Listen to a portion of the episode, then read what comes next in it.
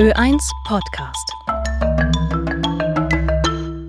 Der Schrei des norwegischen Malers Edvard Munch ist eine Ikone der Moderne.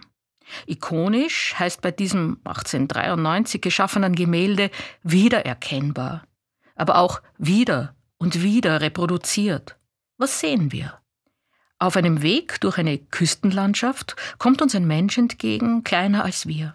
Er stoppt, die Hände an die Ohren gepresst, den Mund aufgerissen, schwankt. Sein Antlitz, ein Totenkopf, sein Gewand, eine totenhemdartige Tunika. Munk verarbeitete hier eine Panikattacke.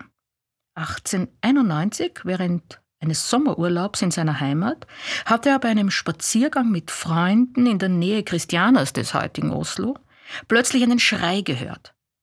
Seine Freunde vernahmen nichts.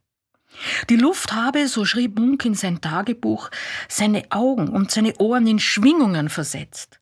Die flammenden Wolken waren für ihn Blut und Schwert. Munk erlebte die Natur als Bedrohung, erlebte sich als Opfer.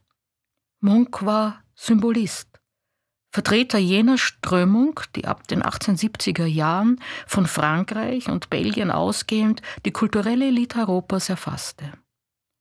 Der symbolistische Künstler verstand sich als hyperempfindlicher Seismograph, der mittels seiner schöpferischen Kraft das Erlittene im Kunstwerk sublimiert.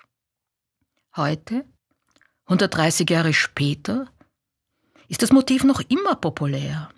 Gedruckt auf T-Shirts, gestrickt in Socken, zum Muster degradiert auf Bettzeug, als Shocking Smiley ausgeschnitten aus Halloween-Kürbissen.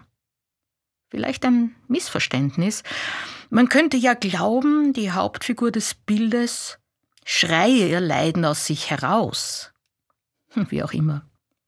Für Munk war nicht nur der Mensch, er, der Künstler, Opfer, sondern auch die Natur. Der Schrei, schrieb Munk, ging durch die Natur. Diese Empathie für die gequälte Natur besitzt heute höchste Aktualität.